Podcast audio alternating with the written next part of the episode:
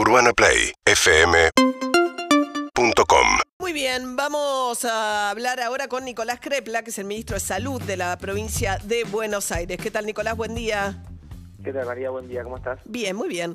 Bueno, ayer teníamos un montón de llamados de gente que está siendo convocada a eh, vacunarse con la tercera dosis en provincia de Buenos Aires con alguna confusión respecto de quiénes sí, quiénes no. A ver, empecemos por el comienzo. O sea, ¿quiénes, ¿a quiénes están llamando ustedes a la tercera dosis en la provincia? En primera instancia, a las personas que, que tienen inmunocompromiso, esto es, o alguna enfermedad que te baja las defensas, o algún tratamiento que produce una disminución de las, de las defensas. Eh, incluyen, por ejemplo, bueno, por supuesto, el, VIH, que, además no es de declaración obligatoria, así que uno solo con decir inmunocompromiso eh, es suficiente, pero ahí también entran leucemias, son enfermedades que, que producen neutropenia, tratamientos, como por ejemplo el que se trasplantó y tiene la medicación por trasplante, o quimioterapia por un cáncer, o inmunosupresión por alguna autoinmunidad importante, también las personas dializadas. Dializadas. Se escucha un poquito mal, no sé si estás en movimiento. No, no, sí que No. Bien. Eh, entonces, eh, por ejemplo, estas, las personas que eh, tengan alguna de estas enfermedades, que hayan recibido Sputnik, Moderna o lo que fuese, Sí. les dan una tercera dosis. O sea, no es solamente los que tuvieron Sinopharm. Si tuviste estas enfermedades, no importa de qué fueron la primera y la segunda. Tal cual. Es- Estas son las, yo dije la primera parte nada más. Están inmunocomprometidos y los mayores de 50 años que recibieron Sinopharm. Esto es lo que es todo el país, así se acordó en el COFESA con el Ministerio de Salud de la Nación y son las normas nacionales para las terceras dosis. No importa qué esquema, inmunocomprometido o los que recibieron Sinopharm y tienen más de 50 años. A esos dos grupos poblacionales en la provincia, eso es un poco más de un millón cien mil personas. Nosotros ayer enviamos 558 mil turnos. Eh, ahora, eh, ¿hay- eh, ¿hay pruebas internacionales de gente que haya recibido tres vacunas distintas? Por ejemplo, pienso en alguien que recibió la Sputnik moderna de refuerzo y que ahora le van a dar una tercera que puede ser ninguna de estas dos.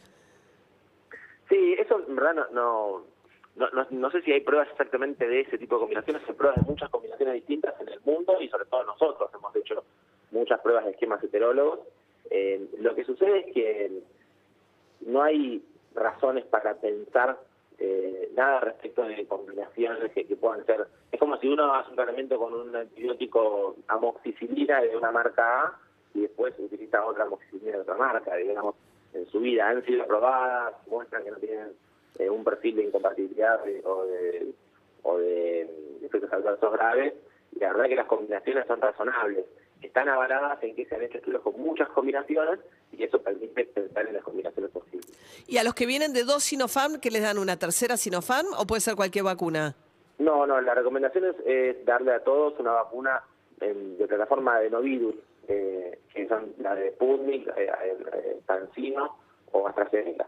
A casi todos le estamos dando ahora AstraZeneca. Ah, están combinando con vacunas de otro tipo, digamos. Esa es la idea, de que sea la otra tecnología la que combine. Y eso Sí, porque, hemos demostrado- sí. porque Sinopharm es la que menos anticuerpos desarrolla comparado con otras vacunas que se han usado en Argentina. ¿Por qué eligen a los de Sinopharm? Bueno, lo que se vio es que eh, Sinopharm, que es quizás menos inmunogénica, menos, producir menos reacción eh, de anticuerpos, pero como es un virus entero, produce más variedad de anticuerpos. Cambio, las otras vacunas son sobre solamente la proteína spike. Estamos Es escuchando muy mal. eh, Uy. sí, proteína- Yo te eh, escucho perfecto. ¿en además. serio es un celular? Sí. Sí, pero estoy en el, lu- en el lugar donde siempre hablo. Ah. Eh, bueno, no, pero eh, no sé si se escucha bien ahí. La Eh, pregunta era por qué a los de Sinopharm y no a los de otras Sí. vacunas se les da Lo- la tercera.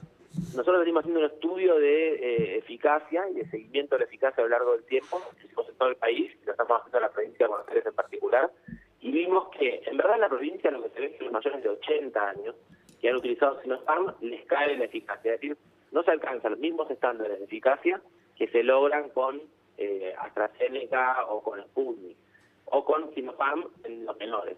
Eso pasaba mayores de 80 años. Se utilizó el margen de mayores de 50 años basado en la bibliografía, que habla de mayores de 60, en algunos lugares del mundo se ha estudiado eso, y para tener un margen de confianza, para que el que tiene 49 años no quede en la vela de, de- que, de que no va a funcionarle como de 50, pero eso no es exacto, entonces, bueno, hay un margen de confianza. Entonces, lo que se vio es que para alcanzar el mismo nivel de, inmunogenicidad de anticuerpos que en, el- en la población general con dos vacunas, en esta población inmunocomprometidos o mayores de 50 con Sinopharm precisan una tercera dosis.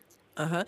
Pero mayores de 80 vieron eso en el comportamiento para los que tienen 40 o 30 que recibieron Sinopharm, eh, ¿es equivalente Sinopharm a las otras vacunas? Sí, totalmente, es equivalente en, en eficacia clínica, en anticuerpos que produce y en inmunidad celular. Y entonces, ¿cómo avanzarían? ¿Cuál va a ser el siguiente, digamos, eh, paso? Ahora ustedes dieron casi 600 mil turnos para inmunodeprimidos con cualquier tipo de, mezcla que hayan recibido van por la tercera dosis y mayores de 50 solamente los de Sinopharm van por la tercera dosis. ¿Cómo sigue el resto del proceso en la provincia? Estamos hablando con Nicolás Crepla, que es el ministro de Salud de la provincia. Bueno, el eje principal todavía sigue siendo, y sin duda, y lo quiero recordar, y pedir todavía que sigan apoyando esto, a la vacunación de los menores. Pensemos que hace 6, 7 semanas estamos en 6% de los casos en los menores de 18 años y ahora estamos cerca del 30% de los 18 años. Que el rebrote, basado un poco... Menores de 18 años, o sea, los casos positivos de coronavirus antes eran menos del 10% y ahora el 30% de los casos positivos son chicos menores de 18. Totalmente. Y eso tiene que ver con brotes en escuelas, por supuesto, cuando se redujo la, el distanciamiento empezaron los brotes en las escuelas. Puede ser en boliches también, porque habilitaron los boliches. Sí, pero no, pasando las escuelas. Especialmente, eso estoy seguro, en los boliches es muy difícil hacer los, los, elementos. ¿Cómo, cómo? En los boliches es muy difícil hacer los seguimientos epidemiológicos, por supuesto, para el anonimato del boliche. Pero en las escuelas nosotros estamos haciendo vigilancia y encontramos en muchos lados brotes escolares, ¿no? Y, y se hacen trabajos específicos que son los de mitigación de los brotes, ¿no? que siempre se, se, hace el seguimiento epidemiológico, el seguimiento de los grupos, la vacunación selectiva, hay un trabajo muy especial que estamos haciendo para contener estos brotes. Ahora, también puede ser porque tengas más casos en menores o porque tengas menos casos en mayores de edad, que te crezca el porcentaje de menores de edad que, en, eh, entre los contagiados. Pero además se achicó el universo de la cantidad de contagiados, con lo cual en números absolutos, no es que no sé cuántos casos te crecieron en números absolutos. No, no, en la proporcionalidad, sin duda. Y nosotros bueno, pero si la proporcionalidad es una, digo, es una cuenta rara, porque si te bajaron mucho la cantidad de casos y los mayores se contagian menos, o sea, estás hablando de brotes, eh, antes cuántos chicos en números absolutos se tenían positivo y cuántos son ahora. No, eso depende, pero eh, por supuesto son menos. Nosotros teníamos 12.000 casos por día y ahora tenemos 400 casos por día en la provincia de Buenos Aires sin duda que son menos en todos los grupos, ¿no? Pero antes eran muy, eran muy pocos los que, aún a pesar de tener 12.000, el porcentaje era bajo en escuelas, claro, había distanciamiento, había medidas de cuidado, y el resto de la población no estaba vacunada. Luego pasamos a que toda la población mayor se vacunó y quedó vacunarse a los Está bien, pero es una, es una comparación, Nicolás. Eh, o sea, ustedes están queriendo hacer el punto de que hubo brotes en las escuelas. Para poder hacer ese punto es, necesario. Está bien, pero, pero entonces el punto es cuántos chicos se contagiaban antes y cuántos chicos en números absolutos, no en porcentaje sobre el ah, total, porque si se te redujo de esa manera el total es una cuenta que no me dice mucho. ¿Quieres hacer la cuenta? Te lo digo, vamos a hacer la cuenta en la calculadora en la mano. Teníamos el 6% de, por ejemplo, si estamos hablando de hace de hace bueno, sí. 10 semanas, podemos decir que estamos en 800 casos. El, el 10% o el 7% de, de 800 casos, que no puede ser más que eh, 60 casos, una cosa por el estilo, 60 casos de eso. Y hoy tenemos el 30% de 400, que eso tiene que ser... Eh, 4, 8, 12, 120. Bueno, 60 casos y ahora tenés 120, esos son brotes. Tenés 60 chicos más contagiados. No, entiendo qué me estás discutiendo. ¿eh? No, no, no, lo que... No, bueno, me parece que ustedes están arrastrando la discusión acerca de qué pasa en las escuelas cuando hay presencialidad en las escuelas, si eso produce o no. Pero bueno, volvamos... ¿Cómo no va a producir un brote? Bueno. ¿Cómo no lo va a hacer? no solamente pasa en todo el mundo, sino que es razonable. ¿Cuál sería la razón por la cual no sucede que dos personas que están cerca y no contagiadas no se vacunan? Pues entonces ahora la prioridad son los chicos menores de 18. ¿Cómo viene la vacunación ahí? Porque ahí es, digamos, siempre es optativa, pero en este caso además hace falta el acompañamiento de los padres, ¿no? Y de los médicos pediatras, a los que esos padres consultan. ¿Qué pasa con eso? No, por eso, en los, que tienen entre 12 y 17 años, estamos cerca del 75% de la población ya vacunada con primera dosis, estamos, bueno, muchos de ellos dando la segunda dosis. Hay que seguir, es una población muy importante esa porque tiene mucha actividad, los que tienen de 12 a 17 años y los que tienen de 3 a 11 años tenemos casi el 50% vacunados. Pero faltan aproximadamente el 40% de inscritos. Así que sobre esta población es muy importante... El 40% de los chicos menores de 11 años todavía no se inscribieron. Claro, y eso hay que reforzar. Claro. Eh, y que dejar bien en claro que no hay, porque de momento hubo un ida y vuelta, quizás alguna información que después...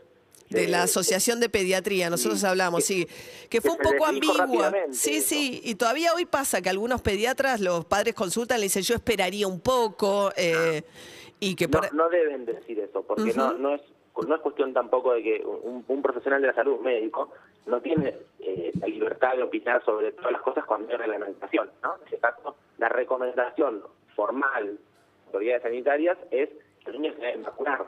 Eh, uno, en eso no, uno no puede opinar como sujeto, sino que tiene que explicar una política sanitaria. Entonces, es importante que los colegas, cualquier duda que tengan, se asesoren de por qué hay que aplicar la vacunación y que para los padres, las madres, por favor, se inscriban a que no vacunarlos, porque la clave está sobre todo en la población no vacunada. En La población no vacunada. O sea, lo que ustedes están viendo básicamente es que todavía el nivel de inscripción de los menores de 11 años es un poco menor al que a ustedes les gustaría. O sea, no todos los padres que ustedes quisieran están eh, anotando a los chicos para llevarlos a vacunar. Sí, sí, sin duda, y por eso hay que hay que hacer ese esfuerzo, seguir recomendando esa idea, y mientras estamos, entonces, los menores de 18 años, la primera y la segunda dosis en las próximas semanas, eh, ya estamos dando segundas dosis en muchos de ellos, eh, estamos también eh, vacunando, como decíamos, la tercera dosis esta población especial, y ahí terminaremos probablemente el año, y el año próximo seguramente discutiremos los refuerzos para que ellos que hace más tiempo se vacunaron, que por ahora no se ha visto que haya caído la eficacia en ninguno de estos tratamientos. Eh, por último, tema de la variante Delta y el nuevo brote. Dado el grado de vacunación, yo ayer estaba mirando los números, incluso Argentina está por arriba de Estados Unidos, el Reino Unido, con una dosis por lo menos. Después en algunos Sí. casos con la segunda cambia, pero si uno ve el número general, el arranque está arriba de Alemania, Estados Unidos, eh, Inglaterra. Seguramente también por la predisposición ¿no? que tenemos los argentinos a vacunarnos, que en este caso juega a favor también, ¿no?